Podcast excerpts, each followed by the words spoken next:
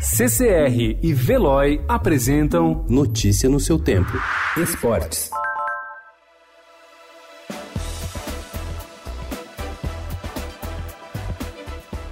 Os campos de várzea em São Paulo estão em transformação. A cor tem mudado ao longo dos anos. Sai o marrom, entra o verde. As chuteiras também mudaram com o tempo. Não há mais a necessidade de ter cravos altos no solado. O tradicional terrão dos campos de várzea está dando lugar ao gramado sintético. Atualmente, o Society é maioria nos 250 campos dos clubes da comunidade administrados pela Secretaria Municipal de Esportes e Lazer da Prefeitura de São Paulo. São 129 campos com gramado sintético contra 121 de terra batida que vira barro na chuva.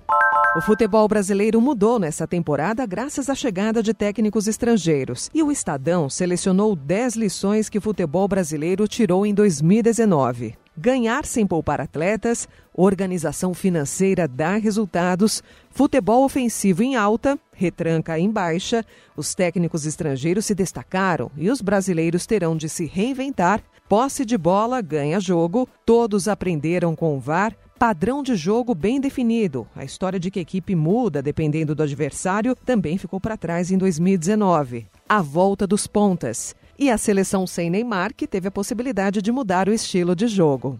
Notícia no seu tempo. Oferecimento CCR e Veloy.